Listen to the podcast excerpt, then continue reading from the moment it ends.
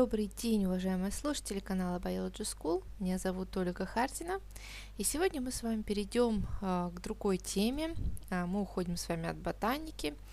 Поговорим с вами про человека. Человек как биологический вид. Я посмотрела такого урока в моем подкасте нет, а вопросы, например, в ЕГЭ очень часто встречаются. Итак, давайте разбираться. Человек такой же живой организм, как и все другие обитатели Земли. Это все понятно, это все известно, да, еще с тех времен, когда э, наука э, анатомии даже не была еще наукой, но э, уже было ясно о том, что человек состоит из клеток, в нем проходит процесс обмена веществ, и человек растет, развивается, оставляет потомство. Понятно, да, что человек это живое существо. Очевидно, что человек имеет и большое сходство с животными. Давайте приведем некоторые примеры, э, доказательства того, что действительно человек это животное. Э, человек э, не способен синтезировать необходимые ему вещества и питается гетеротрофно. Понятно, да, что мы с вами энергией солнышка не питаемся, нам э, нужна пища, нам нужна органика. Клетки человека и животного сходны по составу, да, если мы будем сравнивать клетки человека и растения, тут сходств нет. У нас нет клеточных стенок, у нас нет пластид, однако органоиды у всех клеток одинаковые, это мы тоже с вами знаем. А, внешнее строение организма человека, а также строение, функционирование органов говорит о большом сходстве человека и позвоночных животных. Да? То есть мы с вами хордовые.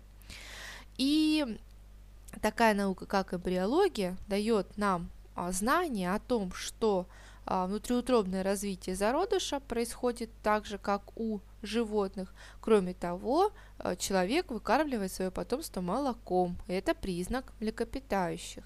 То есть вот вам доказательство того, что мы с вами являемся царством животные. Однако у человека есть некоторые особенности, которые невозможно объяснить с точки зрения биологии. В отличие от животных, например, человек эм, должен и взаимодействует с другими людьми. Взаимодействует э, на уровне речи, да, на уровне подсознания. У нас есть трудовые навыки, у нас есть речь, у нас есть мышление, сознание. Это то, что присуще только человеку. Вот давайте я вам охарактеризую социальные особенности человека. Человек, он э, способен создавать разные предметы и преобразовывать мир вокруг себя. То есть не как животные, да, подстраиваются, вымирают э, под среду, да, популяции. Человек может сделать так, чтобы ему было комфортно в той среде, в которой он находится. То есть шить одежду, да, сделать отопление и так далее. У человека развита вторая сигнальная система. Он способен реагировать на слово и передавать информацию с помощью речи. Э, здесь вообще очень сложная система. Здесь можно говорить как о речи вербальной, так и невербальной, углубляться э, далее, да, то есть мы с вами понимаем друг друга не только на уровне слова, слова, которое мы говорим, да, но и на уровне мимики, на уровне жестов. Это тоже очень сложная а, система сигнальная. А, человек э, способен анализировать информацию, это тоже очень важно. То есть вы, а, когда видите, да, что происходит или чувствуете, у нас органов чувств много, а, вы способны делать выводы либо на, на основании своего опыта, либо на свой страх и риск, так сказать, да.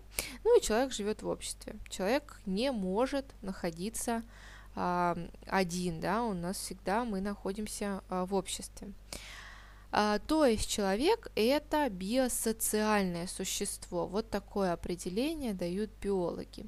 А теперь а, давайте все-таки поймем, где человек находится а, в систематике, как а, мы как вид, где же мы. Итак, царство животных мы с вами определили. Тип хордовое, тоже понятно. Класс млекопитающие есть. Отряд приматы. Семейство гоминиды. Род человек и вид человек разумный. А, давайте рассмотрим некоторые признаки, чтобы было понятно, и кто, кроме того, это встречается в экзаменах. То есть есть вопросы в ЕГЭ, а, докажите, что человек относится, например, к типу хордовых. Итак, а, тип хордовых, значит, у человека на ранних стадиях есть хорда и жаберные щели, то есть когда он только начинает развиваться внутриутробно. И нервная система у нас закладывается на спинной стороне в виде трубки. э, слушайте урок про э, эмбриональное развитие, да, если кто-то забыл. У человека э, вторичная полость есть, есть система кровообращения замкнутая, расположение сердца, как у всех хордовых, на брюшной стороне. Вот это те признаки, которые нас относят к хордовым. Подтип позвоночные. А, что тут, какие признаки? Значит, опору тела человека создает позвоночник, имеется череп и две пары конечностей, да, и у человека, как у других представителей по типу, есть спинной и головной мозг. Тоже тут все легко. Что нас относит к классу млекопитающих? Во-первых, наблюдается сходство внешнем строении человека и наземных млекопитающих. Тело состоит из головы, тыл, туловища и двух пар конечностей. Если мы уже будем грубо сравнивать собаку с нами, да, то есть тут все понятно. Детеныш развивается в матке, что немаловажно. Он связан пуповиной с плацентой. С плацентой есть млечные железы. Э, новорожденные дети питаются молоком. Хоть мы и э, очень часто женщины убирают там сейчас уже по каким-то соображениям а, не знаю, по каким искусственное вскармливание, нужно понимать о том, что а, природа не зря а, пришла к тому, да, эволюция не зря пришла к тому, что человек должен кормить своего ребенка молоком, это естественно, это дает наибольшие шансы и выжить, и развитие, и здоровье. Далее поехали. То, что относит нас к классу млекопитающих – а, заглянем внутрь. Легкие состоят из альвеол, в сердце 4 камеры. Артериальная и венозная кровь полностью разделены, они у нас не смешиваются. Температура тела постоянная. Диафрагма отделяет грудную полость от брюшной. Все легко, смотрим на себя и а, понимаем о том, что мы относимся к классу млекопитающие. У человека в среднем ухе три слуховые косточки, меняются молочные зубы. Есть губы, предназначенные для сосания молока, и кожа человека многослойная, имеет волосяной покров. Хоть мы с вами его и утратили, и стараемся удалять, но он есть волосяной покров, да? А что нас относит к отряду приматов?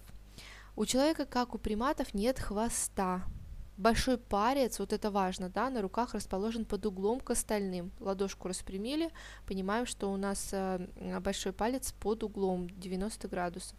Кончики пальцев защищены ногтями, а не когтями. Э, у всех представителей отряда у нас две молочные железы, у нас сходное строение органов зрения и слуха, если мы говорим про приматов.